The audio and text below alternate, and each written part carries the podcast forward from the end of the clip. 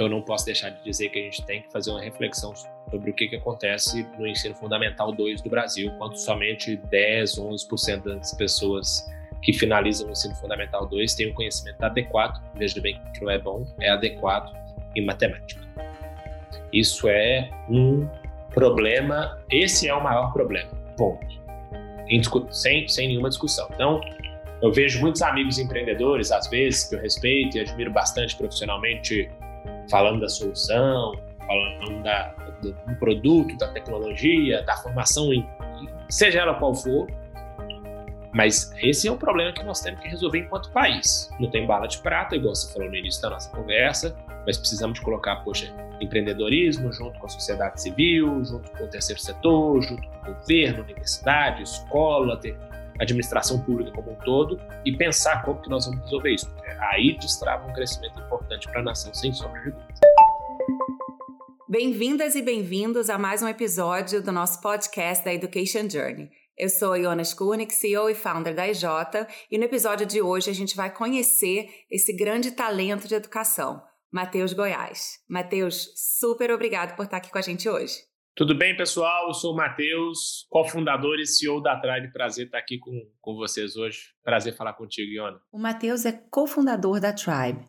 Criada em 2019, a startup é focada na formação de desenvolvedores web e conta com um modelo de negócios baseado no conceito de sucesso compartilhado. Mas o que, que quer dizer isso?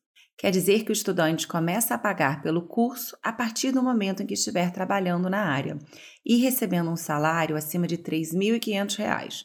Genial, né? Para elaborar sua metodologia, a Tribe entrou em contato com, direto com mais de 50 empresas para que o seu currículo fosse totalmente voltado às necessidades reais do mercado de trabalho, já que o maior foco dessa startup é exatamente a empregabilidade dos seus alunos. Até o dia da gravação desse podcast, no dia 4 de março de 2021, a empresa recebeu uma rodada de investimento na Série A de 15 milhões de dólares esse ano, a Tribe vai formar 1.500 alunos, sendo que 100% dos alunos formados já saem empregados. E assim, essa EdTech é, é considerada uma das principais capacitadoras de profissionais de tecnologia do nosso país. No episódio de hoje, falaremos sobre a importância da educação em tecnologia e qual o diferencial da Tribe nesse mercado. Também falaremos sobre a trajetória pessoal do Matheus e qual a sua visão de futuro para o mercado claro, de tecnologia no Brasil. Incrível, né? Então fique aqui para conhecer mais sobre essa história. Vamos lá!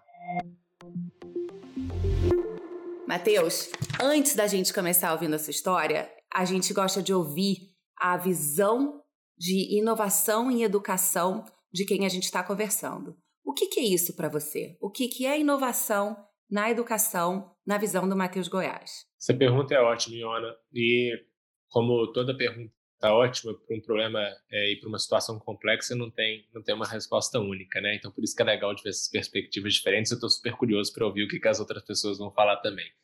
Mas na minha visão, eu acho que a inovação ela ela vem para tentar nos, nos ajudar a resolver problemas em que os diferentes contextos dos desafios educacionais é, são apresentados. Então eu acho que na minha na minha na, na minha estrutura particular aqui hoje eu vejo que a inovação é a forma com que a gente consegue trazer uma, um melhor resultado pedagógico para as pessoas estudantes de todo o Brasil, tendo uma melhor alocação de recursos, tendo uma melhor distribuição de tempo, tendo uma melhor eficiência, que pode ou não ser vinculada especificamente à tecnologia. Eu acho que tem muita coisa de inovação que pode ser feita ainda dentro do ambiente educacional, que não necessariamente passa por tecnologia, não necessariamente passa por empreendedorismo. Muitas vezes a inovação vai vir numa boa política pública, Muitas vezes a inovação vai vir num bom programa de formação de professores, muitas vezes a inovação vai vir em uma boa união entre o terceiro setor, a universidade, é, as pessoas que estão no dia a dia na sala de aula, os profissionais de ensino. Então, eu, eu, eu, vejo como inovação um conjunto de boas práticas com o objetivo de entregar um maior resultado pedagógico para as pessoas que estudam em todo o Brasil, independente do contexto que elas estão inseridas. Muito bacana ouvir isso, porque a gente tem uma visão parecida, né? A gente também enxerga como peças de um ecossistema que precisam andar juntas. Não tem a bala de prata da tecnologia, como algumas pessoas é, podem assumir. Na verdade, são várias peças que têm que andar juntas para trazer mais inovação para a formação dos nossos atuais e futuros talentos que, afinal de contas, desenvolvem o nosso país. Muito obrigada. Agora, então, a gente queria começar ouvindo um pouco da história do Matheus. Basicamente, como é que você chegou até aqui? Tá bom. É, eu sempre, sempre que alguém me pergunta isso, eu, eu faço questão de dar um passo atrás, Johnny, e contar.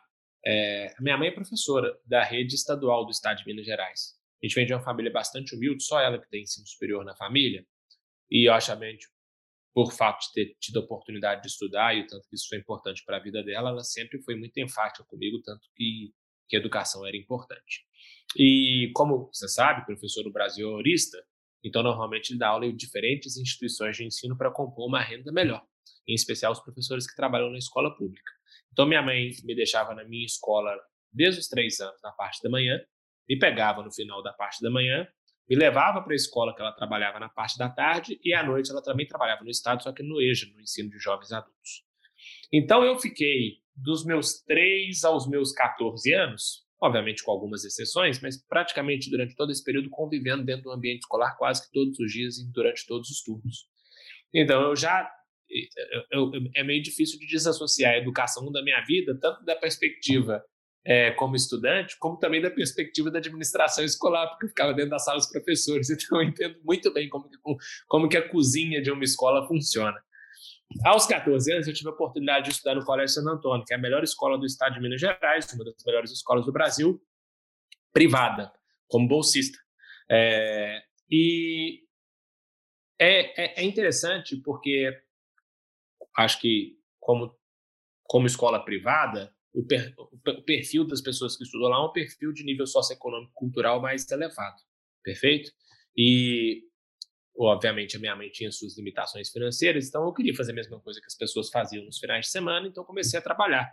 E o que eu era muito bom era de matemática, então comecei a dar aula particular de matemática, ia na casa das pessoas e trabalhava como professor particular, tirando dúvida de crianças mais novas, em especiais a da, das séries em que eu já tinha passado por. E assim foi até o final do meu terceiro ano do ensino médio, quando eu montei uma escola de tutoria com os meus sócios atuais, que coincidentemente são meus amigos de infância desde a escola do ensino fundamental 2 do Colégio Santo Antônio. Então, eles foram meus sócios é, nessa escola que a gente montou, chamava Tire Dúvida, uma escola de tutoria, tipo um Kumon, só que de todas as disciplinas. Também meu sócio em Amprova e agora meu sócio aqui em Tribe.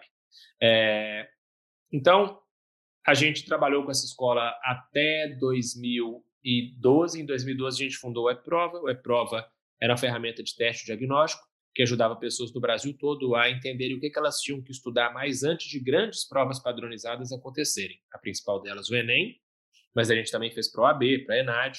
Chegamos a ter mais de 5 milhões de pessoas no Brasil que usaram nossa tecnologia, receberam um diagnóstico e mais de mil instituições que eram nossas clientes.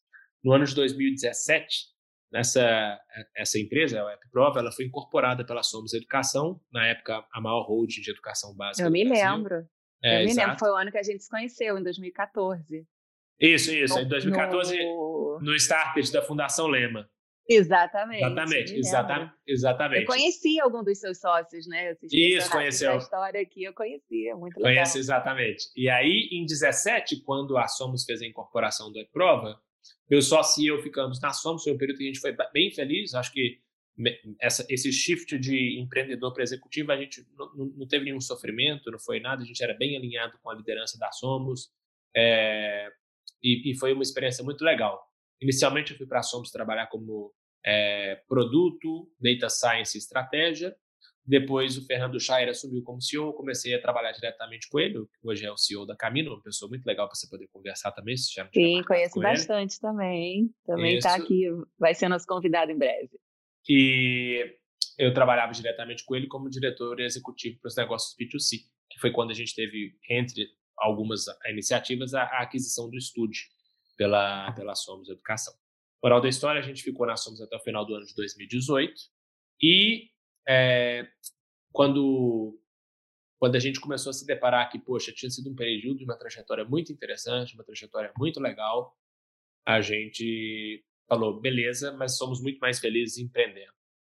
E uhum. poxa, decidimos em bloco, quando eu falo em bloco, em bloco mesmo, é, uhum. sair, voltar a empreender, passamos seis meses dando duas voltas ao mundo, fomos em vários países, fomos na Coreia do Sul, fomos no Japão, fomos na China, fomos na África do Sul, fomos na Europa, em vários países, Estados Unidos várias vezes, e tomamos a decisão de começar a fazer algo que tivesse três pilares. O primeiro é que a gente continuasse junto enquanto coletivo de pessoas, vivendo a mesma cultura, trabalhando para gerar oportunidade na vida das pessoas, permanecendo no legado. Porque o maior ativo que a gente construiu não foi absolutamente de nenhuma forma o dinheiro que a gente ganhou ao longo dessa trajetória, mas foi o, o grupo de pessoas que a gente conseguiu formar e que trabalham em prol de um propósito específico de gerar oportunidade na vida das pessoas. Ponto dois era a gente conseguir fazer algo que fosse economicamente atrativo, porque o time é muito bom e o time é muito bom, merece ter uma trajetória muito boa de carreira profissional e para ter uma trajetória muito boa de carreira profissional, o negócio tem que também ter a oportunidade de crescer economicamente.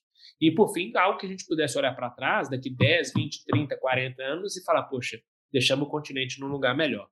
É, pegamos de um jeito, trouxemos para um outro patamar. Claro. E aí a visão nossa é construir a primeira escolha em formação de profissões digitais da América Latina. E aí, em agosto de 2019, a gente começa a Tribe. A Tribe, é, então, hoje, podemos dizer que estamos com um ano e meio, aproximadamente. Muito bom. Então, vamos conhecer a Tribe. O que, que a gente entende que a Tribe é? E aí, então, você explica mais e, e vamos aqui elaborar um pouquinho mais aprofundado. A Tribe é uma EdTech voltada para capacitação de profissionais na área de desenvolvimento web. Ou seja, galera, desenvolvedores, né? A gente sabe que um dos diferenciais da empresa é exatamente ter altíssima qualidade na metodologia, extremamente completa, né? Então, um rigor muito grande, tanto na seleção quanto durante o curso.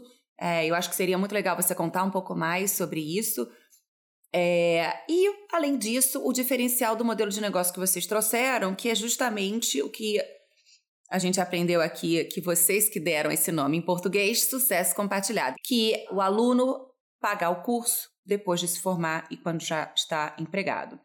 Então, assim, eu queria ouvir de você, primeiro, o que é o full, o full stack que vocês formam, né? O profissional full stack e contar um pouquinho por que, que vocês estão fechados nesse único curso. É, sempre que me perguntam isso, eu, eu tento fazer da forma mais simples possível para o máximo de pessoas poderem entender, tá? Então, aquelas pessoas que já têm um conhecimento um pouco mais elevado, eu peço licença, mas vou falar para que qualquer pessoa sem nenhum tipo de entendimento dessa indústria possa compreender.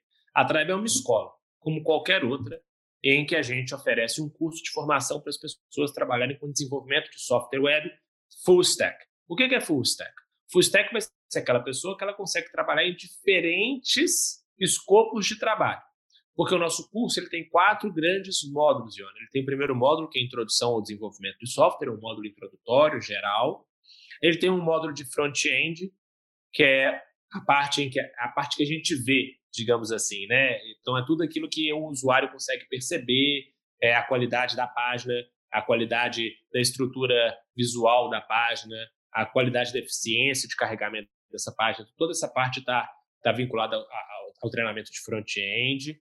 Tem a parte de back-end, que vai ser toda a parte que o usuário não vê, perfeito? Então, é tudo aquilo que é tudo aquilo que está ali entre o, o, computador e a interface e que é super importante para o desenvolvimento de software. E o último módulo como fundamentos de ciência da computação, que, como você mesmo disse, a gente se preocupa em entregar um curso muito completo é, e fazer com que a pessoa não só aprenda e consiga o primeiro trabalho, mas que ela tenha capacidade de progredir profissionalmente. Então, por isso a gente também faz questão de ensinar os fundamentos de ciência da computação.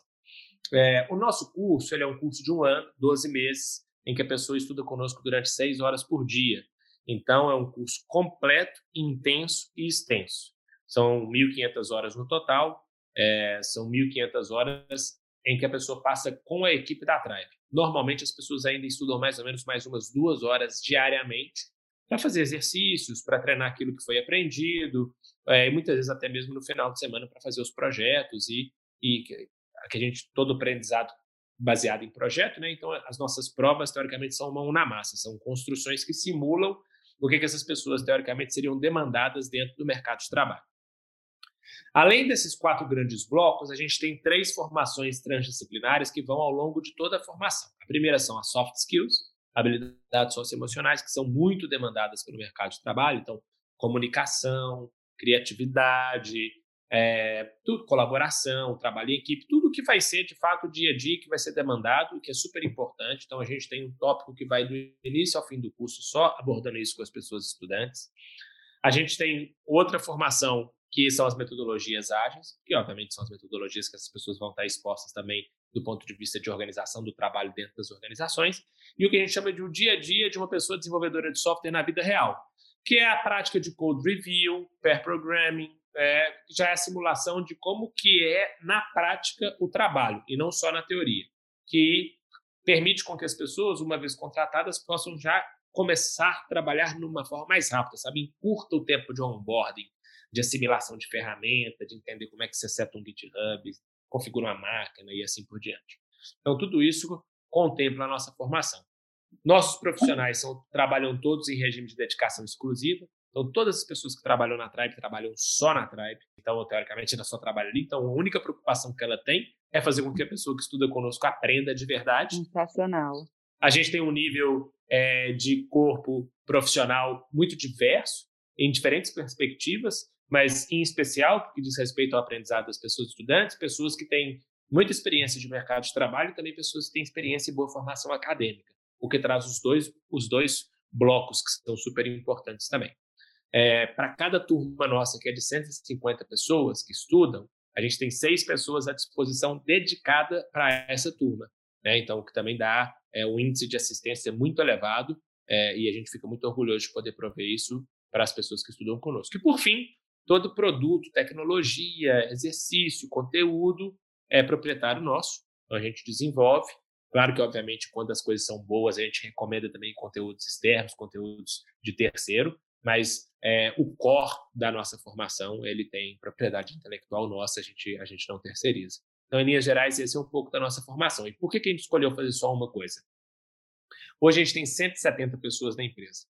E as 170 pessoas se preocupam exclusivamente, acordando cedo e dormindo tarde, trabalhando com dedicação, com foco e orientada para gerar oportunidades das pessoas e fazer uma coisa só. Então, a probabilidade da gente fazer e de ter sucesso é maior porque não tem desvio de foco. Cada dólar cada real, cada segundo, é, cada suspiro de todas as pessoas que estão aqui e da organização é para fazer a melhor formação em desenvolvimento de software.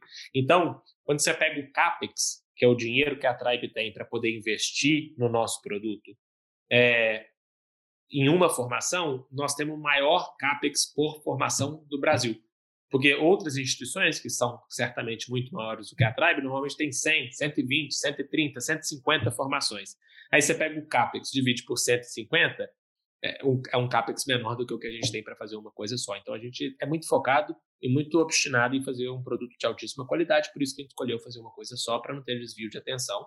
E a gente pretende ficar assim no mínimo até o início do ano que vem. E, portanto, vocês têm um resultado maravilhoso de 100% de empregabilidade dos seus alunos formados, que eu acho que é uma coisa que vale a pena também a gente compartilhar, porque é o resultado desse foco todo e dessa altíssima qualidade aí de entrega e cuidado com os seus alunos. Esse, esse, esse número me deixa muito feliz, Jona, porque é, quando a gente. A Tribe tem um ano e meio, né? Para, acho que. E como nossa formação é uma formação de um ano, então durante muito tempo a gente ficou trabalhando para ver esse resultado aparecer. E agora que a gente já tem, é, todas as pessoas que formaram na Tribe em até 90 dias conseguiram 100% um trabalho. Mas o mais incrível, 96% das pessoas conseguiram antes de formar. É. Então, já sai formado.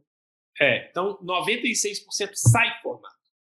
E 100% em até 90 dias é, também consegue. Então, até aquelas pessoas que eventualmente, até por, por uma escolha pessoal, ah, eu acabei de fazer um curso super intenso, vou descansar um mês, vou descansar dois hum. meses, é, e acaba Ou buscando... até mesmo analisando propostas. Claro, claro. E, e, obviamente, também tem gente que vai ter um pouco mais de dificuldade, é natural. Acho que várias pessoas que são hoje é, highlights tiveram várias, várias trajetórias profissionais que não começaram eventualmente com tanta sorte, né? Então, acho que isso é Sim. super natural, mas a gente fica muito orgulhoso desse resultado e a gente acompanha também bastante todas as outras ofertas educacionais e tem bastante confiança que a gente tem conseguido entregar o melhor resultado no Brasil. Parabéns, com certeza, parabéns por isso.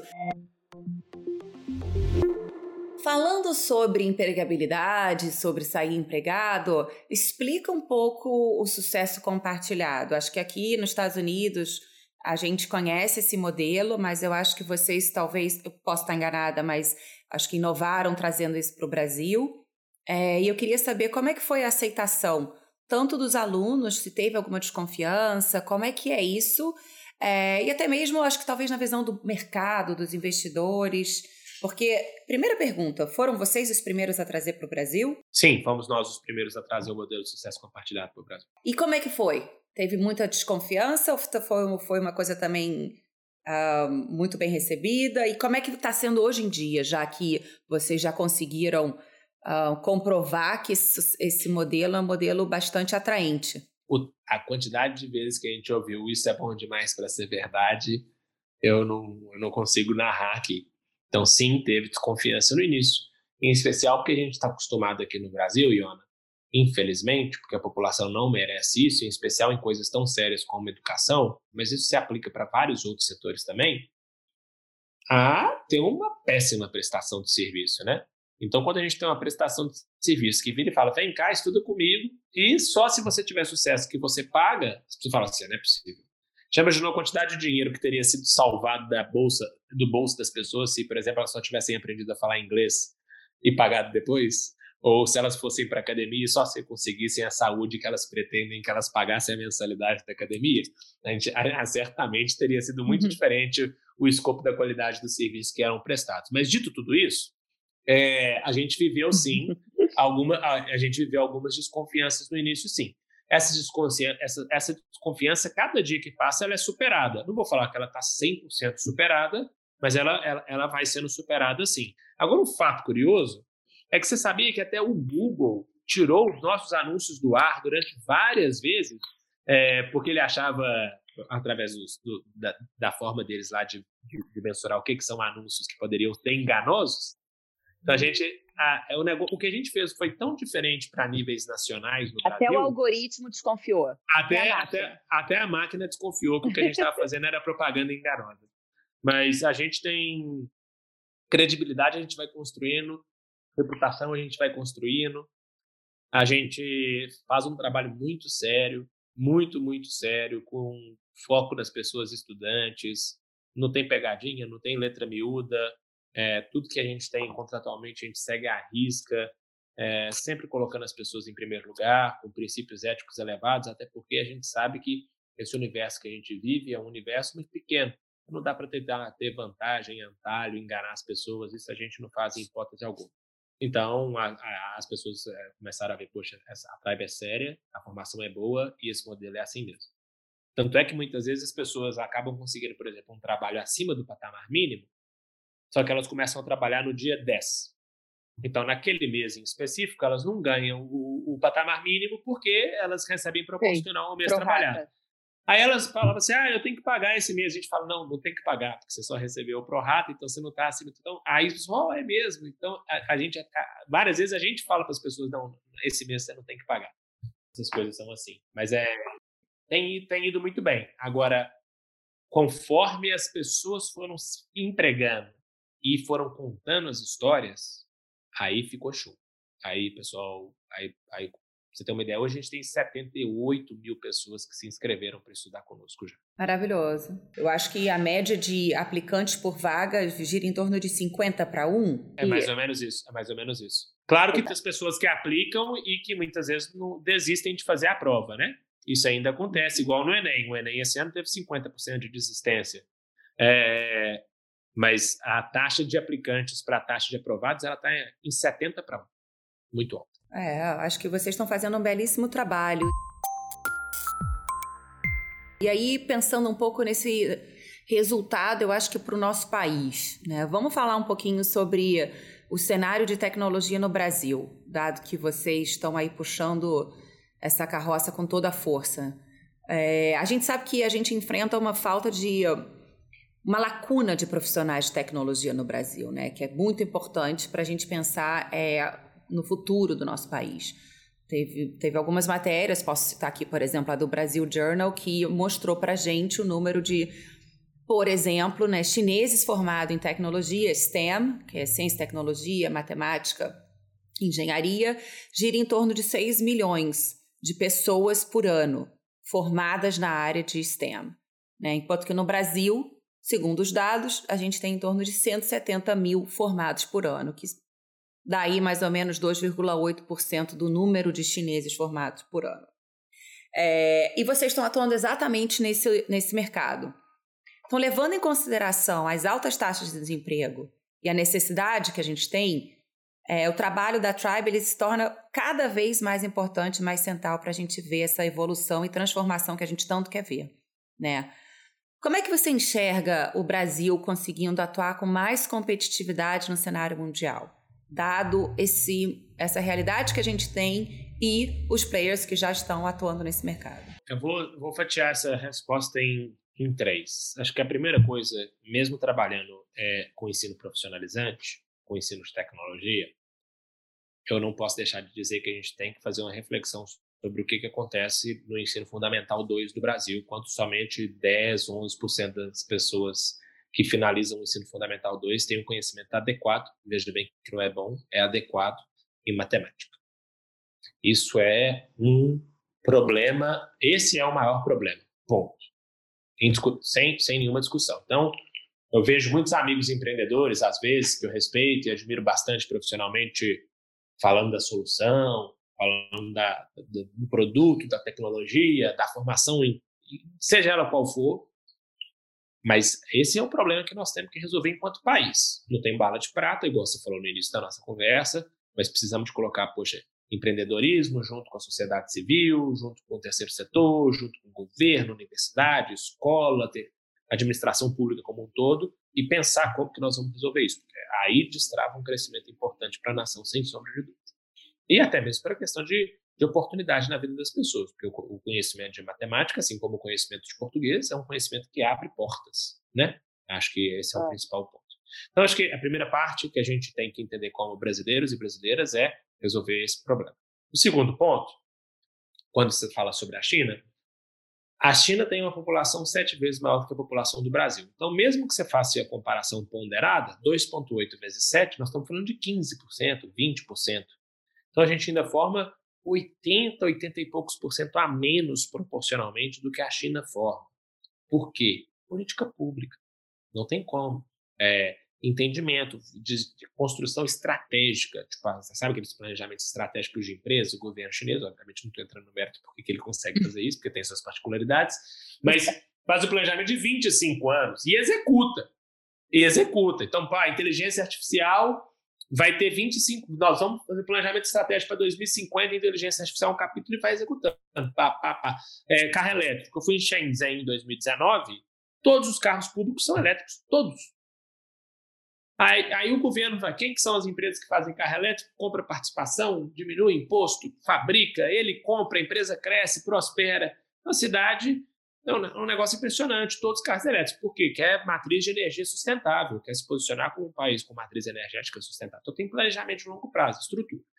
E aí o que, que acontece? De todos os países que eu fui até hoje, a China é o único país de todos que não tem esse desespero para contratar pessoa desenvolvedora. É, eu tive visitando o sistema de educação da China, é, acho que 2018. Nós éramos um grupo de 15 pessoas. Eu tive um mandato aqui no board, no, no conselho da Escola de Educação de Stanford, e a gente estava exatamente querendo trazer mais inovação para a Escola de Educação de Stanford, que é muito acadêmica e que tem que continuar sendo, tá tudo certo, mas a gente também queria trazer um pouco mais essa ligação com a formação de profissionais. E eu vi isso que você está explicando exatamente dentro da formação é, do, do mercado de educação. Então, eu atesto isso que você está falando e eu vi como que eles conseguem fazer um plano e executar de uma maneira completamente linear, custe o que custar, e aí a gente não vai entrar no mérito de o que, que custa, né? Mas realmente tem uma entrega e tem uma transformação muito calcada na educação e muito bem planejada. Então, realmente a formação de desenvolvedores lá, ela é fruto de um planejamento de uma de uma é, entrega que está alinhado com diversos setores, como você mesmo disse. E tem mais uma coisa que vale ressaltar da China, e, e, e, e, eu não quero me desviar muito, mas que eu também acho que colabora muito que é o seguinte: a política do filho único, ou da filha única, ela trouxe um impacto muito grande na perspectiva educacional. Por quê? Porque cada família tem seis pessoas cuidando de uma criança. Tudo bem que ela já acabou, mas durante muitos anos ela, ela, ela perdurou. Por que seis pessoas? Porque você tem a mãe, a o mãe, pai, o pai quatro e, os, e os quatro avós. E todas as pessoas, toda a renda dessas seis pessoas destinada para formar uma pessoa que dá prosseguimento à família. Então, tem muito investimento na formação daquela pessoa. E a educação básica é pública, em 99,6% de toda a China. Então, você veja bem, você tem seis pessoas, a educação básica é pública, o que acontece? O contraturno explode. Então, tem aula de tudo. Tem aula de matemática, aula de robótica, aula de sequeira, e põe muito dinheiro para formar aquela pessoa no contraturno, é. um ambiente muito competitivo. Então, o país ele, ele, ele, ele, ele realmente colocou a, a, a, educação como prioridade. A minha esposa 60%, faz doutorado. 60% da renda familiar vai para a educação. É, exato, exato. E, e, a minha esposa faz doutorado em oncologia e ela fala que a quantidade de papers é, produzidos na China já ultrapassa, do ponto de vista relativo, muito a quantidade de papers produzidos no Ocidente. Só que a gente não tem acesso, porque não tem um Google ranqueando, e a gente também não, não domina, não é igual se fazer uma busca em inglês, perfeito? É. Então, é, eu acho que de diferente esse aspecto tem muita coisa para aprender lá. De novo, sem entrar no mérito qual que é o custo disso, da, da perspectiva social, Sim. mas é muito impressionante. O que, que a gente enxerga para o Brasil, pelo menos a nossa visão? A gente enxerga que a gente, como eu disse no primeiro ponto, a, a gente realmente acredita que o ensino, em especial o ensino básico de português e matemática, ele, ele vai melhorar, porque acho que aquele negócio não tem como piorar. Né? Eu, eu torço para acreditar que não tem como piorar. Então, acho que essa é uma tendência que favorece melhoria da educação básica brasileira. A segunda tendência que favorece é que as pessoas estão cada vez mais sendo atraídas para trabalhar dentro do universo de tecnologia, dentro do universo digital, e esse é um universo com um componente matemático maior. Porque, é, é, historicamente, o que aconteceu no Brasil foi o Brasil deu mais acesso para o ensino superior, mas ele não deu numa matriz educacional de prestação de serviço diferente da que praticava na década de 50. Então, quando você vê hoje os 7 milhões de pessoas que estão no ensino superior brasileiro, 1 milhão mais ou menos no público, 6 milhões no privado, e o privado é o que cresceu majoritariamente, né? obviamente, ter vários esforços né, nos últimos, em especial nos últimos 30 anos, de crescer o ensino público brasileiro, sim, sem dúvida e que é o ensino ainda de maior qualidade, é, o privado foi o que realmente cresceu muito, em especial Sim. com a vinda das políticas públicas de, de, incentivo. Só que ele cresceu à luz da mesma matriz educacional ofertada na década de 50. Então, o brasileiro e a brasileira hoje ainda estuda predominantemente. Administração de empresa e direito. Sim. E, e as pessoas ainda sonhavam muito com, poxa, eu quero ter um cargo público de alto escalão, porque eram cargos de alto prestígio, as, os familiares, aquele ambiente familiar, todo fala: nossa, minha filha é delegada, minha filha é juíza, meu filho é delegado, é promotor. Isso foi muito chique.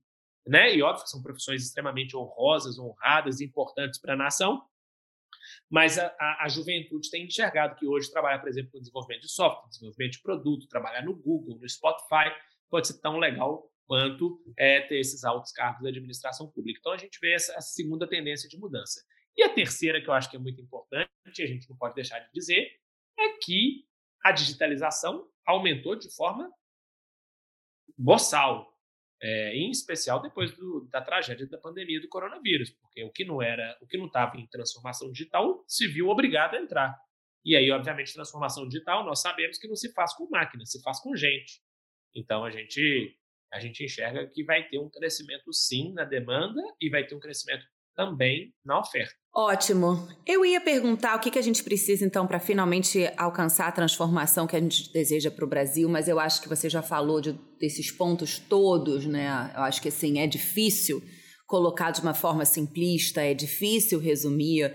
Eu acho que são todos esses pontos que você acabou de falar sendo é, colocados num planejamento e um time com muito foco e com muita vontade de fazer acontecer, porque vão dar certamente vários é, desafios e longo prazo e precisando alinhar vários stakeholders para a gente conseguir alcançar essa transformação que você acabou de explicar aí é, com alguns detalhes muito importantes. Agora a gente vai para o nosso final, que a gente brinca que é, são as perguntas sinceronas. Eu, eu pergunto e você responde sinceramente. Vamos lá. Qual é o seu maior sonho, Matheus? Eu acho que ser lembrado, sabe? Fazer uma construção daquelas que são dignas das pessoas recordarem ao longo, ao, ao longo do tempo. Acho que isso, isso eu gostaria muito de, de, poder contribuir de poder contribuir com, com, com o Brasil de uma forma significativa é, e de forma a conseguir colaborar com as futuras gerações, não só pelos meus filhos, netos, etc., mas pelo país como um todo pudesse ser um país mais próspero, um país mais igual. Muito legal. Um legado, né? É, Deixar um legado. É, bom, agora pergunta sincerona mesmo, hein? Qual momento você olha para trás e você se arrepende do que você fez? E por quê? E o que que você faria diferente? Nossa, essa pergunta é difícil. É... Eu não tenho muito hábito de ficar remoendo o passado, não. Acho que é a, é, é a, é a forma como você vai cursando sua vida, né? Mas, é... e acho que a vida foi tão. Eu fui, fui uma pessoa de tanta sorte que é, mas eu acho que se eu pudesse ter, se eu pudesse olhar para trás e, e, vou falar uma coisa meio boba e vou falar uma coisa um pouco mais profunda. Acho que uma coisa mais profunda, eu acho que eu teria feito de uma forma um pouco diferente a, a, a construção inicial do nosso segundo negócio, que foi o WebProv. Então, acho que olhando para trás, a, a, gente fez, deu certo. Então, eu falo, não posso reclamar de absolutamente nada mas eu teria feito um design de estrutura de capital um pouco diferente para que pudesse ter sido um negócio que é, não tivesse tido dilemas um pouco maiores do ponto de vista de, de estrutura de capital. Do ponto de vista mais simplório, eu teria dado mais atenção para minha mãe é, quando ela ficava me mandando ir para as aulas de inglês quando eu era mais novo, que hoje faz um pouco mais de falta. Mas, paciência, correr atrás depois de velho. Muito bom. É, eu só queria dizer por que, que a gente pergunta isso. Porque eu acho super importante a gente trazer vulnerabilidade para as nossas conversas. Né? Eu acho que muitas vezes nessas conversas que a gente está falando sobre coisas que a gente está construindo, coisas super bacanas que a gente está vivendo e montando, etc., a gente é, omite a nossa parte mais vulnerável e ela faz parte, né, inclusive dos soft skills que você estava falando e a gente também numa pegada um pouco de motivar e de compartilhar com as pessoas que estão procurando entender melhor, por exemplo, quem é que está escutando você aqui? Quem é que está escutando a gente, né? Eu acho que faz parte a gente trazer não só a vulnerabilidade, como também um aspecto, Matheus, que é de que falhar é humano e que todo mundo falha e que falhar faz parte da trajetória. Né? E que se a gente puder olhar para as nossas falhas e aprender com elas, a gente tem maior chance de não repetir aquela falha, aquele erro. Então, não é um aspecto negativo de remoer, mas é um aspecto de você poder ter a vulnerabilidade de entrar em contato com alguma coisa que você faria diferente e que você aprendeu e, e que vai seguir para frente, então, sem, sem é, cometer a mesma falha, sabe? Sem dúvida. Faz parte do desenvolvimento do empreendedor, sabe? Sem dúvida, super importante, super importante. Muito bom. Então, super obrigada por ter compartilhado todas essas uh, enfim, trajetórias e visões, né? E como que vocês estão fazendo para construir é, o país melhor, né? Como você falou, pegar de um jeito e entregar de outro. E eu acho que a gente ainda vai voltar a conversar aqui, talvez daqui a um ano, dois anos, contando mais coisas incríveis que vocês estão alcançando com a Tribe. E está sendo um prazer acompanhar você desde 2014 é, com esse time super unido, super legal. Acho que uma, um tempero aí muito especial, sensacional que vocês compartilham para o mercado todo. Então, obrigada por ter estado com a gente hoje aqui. Não, eu que agradeço, foi ótimo. Podem sempre contar comigo, com a Tribe. É, é uma amizade tanto pessoal, mas também das empresas que a gente vai cultivar com bastante carinho. Fico muito feliz de poder colaborar e, enfim, há sempre as ordens. Obrigada. Bom, pessoal, hoje a gente ouviu o Matheus Goiás, fundador da Tribe, a startup que está inovando na formação de profissionais de desenvolvedores web e aumentando a produtividade do Brasil. Eu sou a Iona Skurnik, esse foi mais um episódio da Education Journey. Sigam a gente nas redes sociais, arroba Education Journey. E não deixa de deixar o seu recado. A gente quer saber o que, que a gente pode trazer para vocês que vai ajudar na sua jornada de educação. Dúvidas, sugestões, críticas, feedback, a gente está aberto e a gente quer ouvir. Obrigada e até a próxima.